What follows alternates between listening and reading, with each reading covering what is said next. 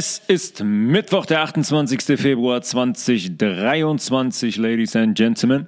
Und herzlich willkommen zurück zu einer weiteren Folge von Health Resolution Direct. Ein quasi Follow-up zur langen Podcast-Folge von Sonntag, in der ich ähm, begonnen habe, das Thema Depression zu behandeln.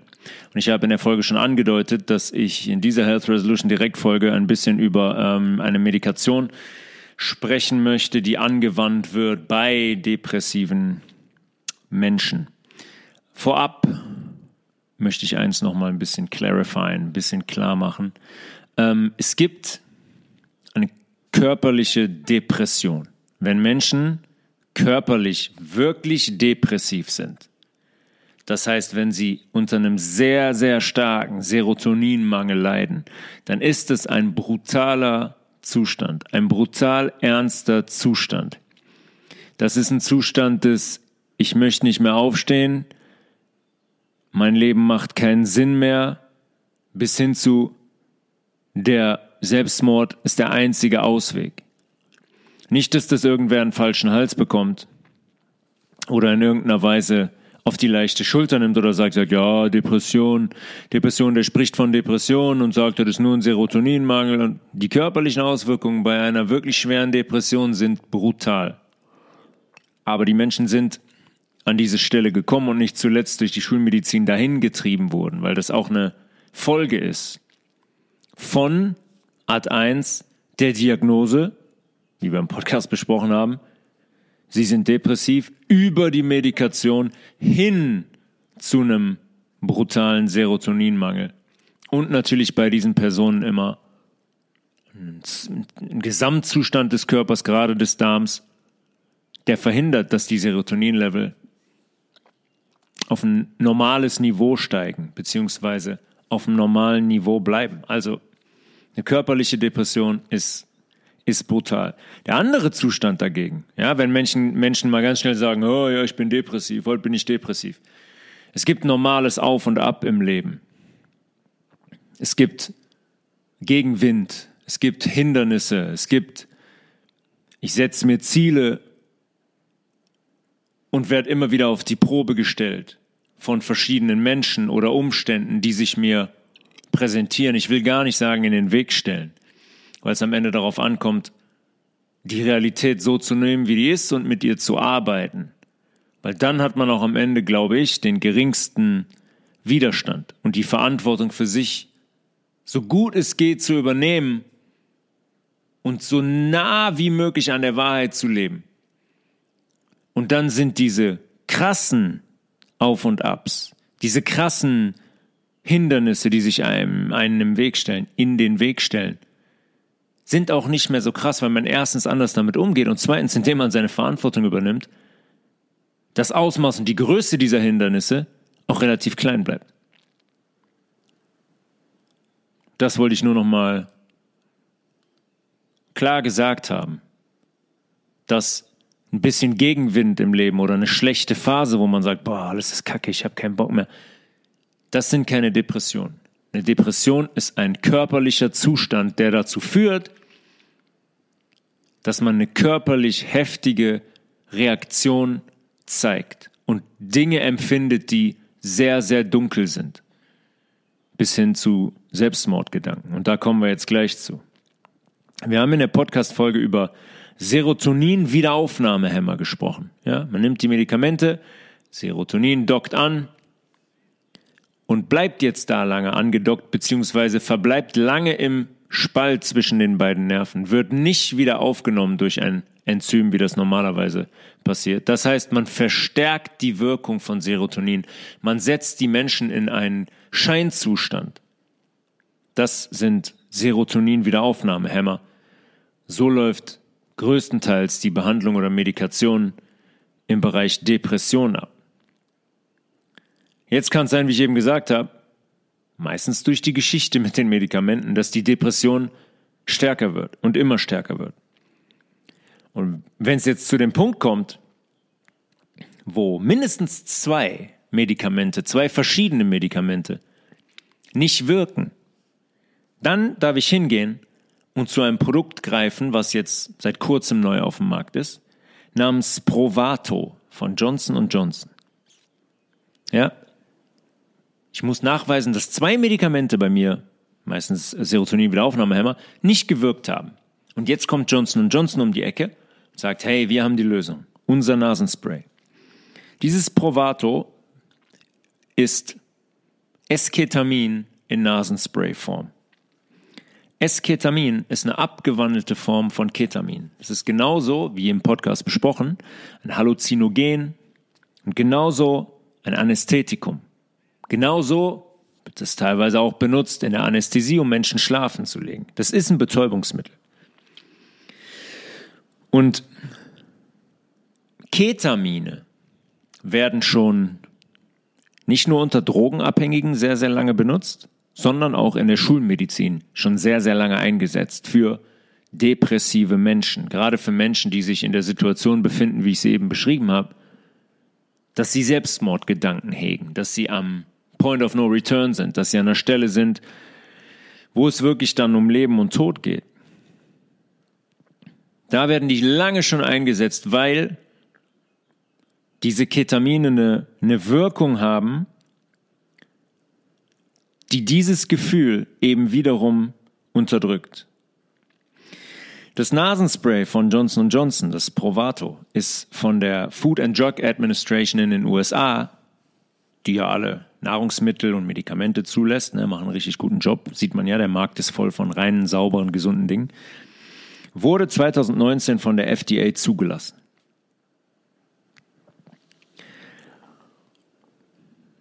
Übrigens ist das Spravato am Ende, kann ich schon vorwegnehmen, ungefähr zehnmal teurer als diese Ketamine, die man intravenös gibt, direkt ins Blut in der Behandlung. Ketamin. Gucken wir uns jetzt erstmal Ketamin an, weil S-Ketamin ist einfach nur eine minimale Abwandlung von Ketamin, was Johnson Johnson an den Nasenspray gepackt und patentiert hat. Worum es am Ende geht, dürfte uns allen klar sein bei einem Patent und beim Stoff, den es schon lange gibt, den man minutiös verändert hat. Ketamin. Ketamin wirkt so, wenn es ins Blut gegeben wird, dass es an die sogenannten Glutamatrezeptoren im Nervensystem bindet. Glutamat ist auch ein Neurotransmitter, genauso wie Serotonin, überbringt halt eben genauso Botschaften an unser Nervensystem und löst körperliche Reaktionen aus. Wenn ich einen Serotoninmangel habe, wie bei depressiven Menschen, habe ich die körperlichen Reaktionen, die ich in der letzten Folge beschrieben habe. Ich habe Angstzustände, nichts macht mehr Sinn, ich habe keinen Antritt mehr, chronische Müdigkeit und so weiter.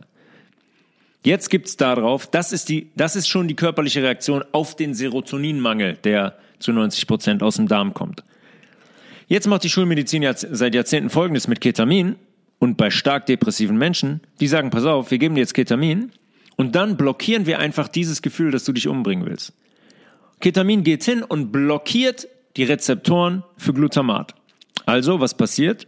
Es kann nicht mehr so viel Glutamat andocken an den Nerv. Das heißt, die Wirkung, die Auswirkung der, der körperlichen Reaktion des Nichts macht mehr Sinn, ich habe Angst, ich bin depressiv, ich will mich umbringen, wird abgedämpft, wird blockiert, wird unterdrückt, wie es der Name Depression sagt. Unterdrückung. So wirkt Ketamin in unserem Körper oder im Körper von depressiven Menschen. Es ist eigentlich nur die Folge vom Serotoninmangel, was Glutamat hier auslöst. Und das blockieren wir jetzt in der zweiten Stufe. Um den Serotoninmangel kümmern wir uns schon gar nicht. Wir blockieren jetzt einfach die Wirkung von Glutamat. Das Serotoninproblem ist logischerweise weiterhin anwesend. Es ist wie immer. Ja, kein Medikament der Welt kann, kann sich Ursachen widmen. Wie denn auch? Wie soll es denn auch gehen? Der Körper unterliegt natürlichen göttlichen Gesetzen. Ich kann nicht hingehen mit einem, mit einem chemischen Mittel aus dem Labor und sagen, so, jetzt werde ich die Ursache deines Problems beheben. Wird niemals funktionieren. Gibt's nicht, existiert nicht. Jetzt kommen wir zum Nasenspray von Johnson Johnson. Dazu hat Johnson Johnson vor der Genehmigung durch die FDA drei Kurzzeitstudien über vier Wochen eingereicht. Zwei von diesen Kurzzeitstudien waren gegenüber dem Placebo komplett wirkungslos. Ja, die Menschen haben einmal Nasenspray bekommen und einmal Nasenspray, wo nichts drin war. Meersalzlösung. Wundert mich eigentlich, weil normalerweise hätte es den Menschen mit der Meersalzlösung danach besser gehen müssen. Es gab keinen Unterschied zwischen dem Johnson Johnson Nasenspray und dem Placebo. 0,0. Ist interessant. Und trotzdem kommt es am Ende dazu, dass die FDA das Ganze beglaubigt und sagt, ja, ja, bringt's mal auf den Markt. Was hat Johnson Johnson wohl für diese Studien ausgegeben? Ja, wo werden Studien immer in Auftrag gegeben? Warum werden eigentlich Studien in Auftrag gegeben? Ja, eben ganz genau, um zu beweisen, dass mein Patent, was ich hier anmelden will, wirkt. Blöd, in dem Fall hat es nicht gewirkt. Trotzdem egal, hat die, hat die FDA trotzdem genehmigt. Und wenn man dieses Nasenspray jetzt mal nimmt, ja, wir sind immer noch bei stark depressiven Patienten. Zwei Medikamente haben schon nicht gewirkt. Und jetzt bekomme ich unter ärztlicher Aufsicht das Bavato Nasenspray gespritzt durch die Nase als Nasenspray. Spavato kostet pro Dosis zwischen 600 bis 880 Dollar pro Dosis. Und in der Behandlung brauche ich für die ersten 30 Tage acht Dosen. Kurz hochrechnen, rechnen wir mal mit 700 Dollar pro Dosis, sind wir für den ersten Monat bei 5600 Dollar. Im zweiten Monat gibt es entweder, ne, nicht entweder, im zweiten Monat gibt es vier Dosen, wöchentlich eine. Sind wir schon bei zwölf Dosen in zwei Monaten. Danach, was die Zeit auch immer ist, weil wir wissen ja, die Menschen sind ja nicht seit drei Monaten gesund, vielleicht geht ganz ein mit, zusammen mit der Gesprächstherapie und alles drum und dran. Vielleicht nimmt man das Zeug die ganze Zeit weiter, über ein Jahr. Danach, nach dem zweiten Monat, zwei Dosen oder vier Dosen im Monat. Also das heißt, wir kommen über drei Monate auf gut 11.200 Dollar Kosten. 11.200 Dollar. Ja, und ist der Patient nach drei Monaten quick, fidel und gesund? Wir kennen die Antwort. Und vor allen Dingen, wie viele Depressive machen das? Wie viele Depressive bekommen dieses Nasenspray? Und das ist nur ein Medikament, nur ein Antidepressiva. Es ist ein unfassbarer Markt. Wir haben darüber gesprochen, dass die Zahlen sich verdrei, vervierfacht haben, in bestimmten Altersgruppen versieben, verachtfacht innerhalb von 15 Jahren. Das ist ein Riesenmarkt. Ein Riesenmarkt. Und wie einfach es ist, als depressiv diagnostiziert zu werden, das haben wir in der Podcast-Folge am Sonntag besprochen. Wer sich das noch nicht angehört hat, dem kann ich es nur empfehlen, sich das mal anzuhören, weil es sehr, sehr interessant ist. Wie schnell jemand als depressiv diagnostiziert werden kann. Geht ganz, ganz einfach. Und bumm, ist man in diesem Rad drin, der Medikation, der Serotonin-Wiederaufnahmehämmer, später des Ketamins oder jetzt des S-Ketamins und dem Nasenspray. Ein absolut Gigantischer Markt, gigantischer Markt. Ja, stellt euch nur mal vor, eine Person, drei Monate, 11.200 Dollar. Ja, wenn man das ein Jahr nimmt, das ganze Zeug, könnt ihr mal hochrechnen. Und dann könnt ihr mal, können wir mal überlegen, wie viele Menschen das laut Statistik machen, wenn wir davon sprechen, dass wir von gewissen Medikamenten Antidepressiva 56 Millionen Tagesdosen vergeben momentan. Es ist ein Wahnsinn. Und das sind nur Depressionen. Da sind wir noch nicht bei Blutdrucksenkern, bei Blutverdünnern, bei Beta-Blockern, bei Pantoprazol, bei generell Schmerzmitteln. Es ist, un, es ist unfassbar. Es ist unfassbar, was da eine, was da eine Kohle zusammenkommt, was da eine Kohle gesammelt wird in diesem Kreislauf. Ja? Johnson Johnson geht hin, bezahlt Millionen für diese Studie, geben die in Auftrag bei einem Institut oder bei einer renommierten Uni. Ja, da kommt, da kommt raus, ah, zwei von den drei sind quasi 0% wirksam. Eine der Kurzzeitstudien ist so ah, 4, 5% wirksam. Ja, komm, das reicht. Das reicht. Ist zugelassen. Logischerweise sitzt die FDA da mit im Boot. Dann kommen noch, das Größte hierbei ist jetzt, die gehen hin und modifizieren Ketamin minimal zu S-Ketamin packen das in Nasenspray, patentieren das und jetzt können Krankenkassen das verschreiben. Wenn man denn zeigt, okay, zwei andere Medikamente haben nicht funktioniert. Was natürlich ein Riesending ist, ne? logischerweise. Ist ein Unterschied für ein Pharmaunternehmen, ob ähm, eine Krankenkasse das verschreiben kann oder nicht. Wie gesagt, im langen Podcast schon gesagt, Depressionen sind ein, wirkliche Depressionen sind ein körperlicher Zustand, ein körperlicher Serotoninmangel, der aus dem Darm kommt, aus unserer Darmschleimhaut, weil dort 90 Prozent unseres Serotonins produziert werden. Und dem muss ich mich widmen. Dem müssen sich ungefähr 95 Prozent der Menschen weltweit widmen, weil das ist für mich ungefähr die Zahl von Menschen, die ein komplett zerstörtes Darmmilieu haben. Und das spielt auch bei Depressionen die zentrale Rolle in unserem Körper. Da liegt der Hase begraben, wie man so schön sagt. Und alles andere behandelt nur Symptome, wie es die Schulmedizin immer macht. Bisschen Ketamin oder jetzt Esketamin in Form von Nasenspray, Gesprächstherapie. Es gibt komischerweise kaum Studien dazu, wie viele Menschen ähm, mal depressiv waren, entlassen wurden und wieder rückfällig werden. Die Zahl würde ich gerne mal sehen. Oder wie lange jemand durchschnittlich depressiv ist und bleibt. Wir haben in der Folge darüber gesprochen, wie schwer das ist, von solchen Antidepressiva wieder runterzukommen. Was glauben wir denn, wie schwer das ist, wenn man so ein Nasenspray mal für ein Jahr genommen hat?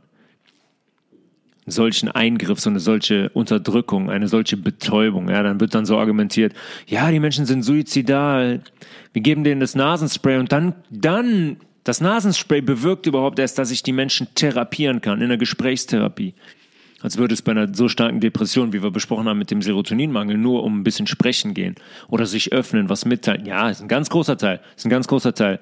Und ich habe entschieden, übrigens, dass die nächste Podcast-Folge äh, um diese andere Seite gehen wird. Um unsere Gedanken, um Identifikation mit Gedanken, um unser illusorisches Ich, sag ich mal. Es ist nicht nur die Darmschleimhaut und der Serotoninmangel, der dort entsteht und unsere Ernährung. Es kommt auch ein großer Teil von der anderen Seite, von unserem gesellschaftlichen Druck und unserem ähm, und dem Austricksen, sage ich mal, dem wir unterliegen von diesem ganzen System, was dazu führt, dass wir uns mit etwas identifizieren, was gar nicht existiert. Und dann landet man in dem Hamsterrad. Ich denke, ihr, ihr wisst, wovon ich rede. Es gibt mehrere Hamsterräder, aber das eine große Hamsterrad des Funktionierens, des Geldverdienens, des irgendwie gesellschaftlich mitspielen wollens, des Anerkanntseins, des Angesehenseins. Darum werden wir uns in der nächsten Podcast-Folge kümmern. Das war ein kurzes Health Resolution, direkt Follow-up zu der Depression-Folge von, äh, von Sonntag. Wer noch Fragen hat, jederzeit gerne, wie ihr wisst, tobias.levels at healthresolution.de. Ich wünsche euch eine schöne Woche. Und wir schauen mal, was passiert. Vielleicht gibt es noch ein kurzfristiges Health Resolution direkt. Bis dahin, Peace.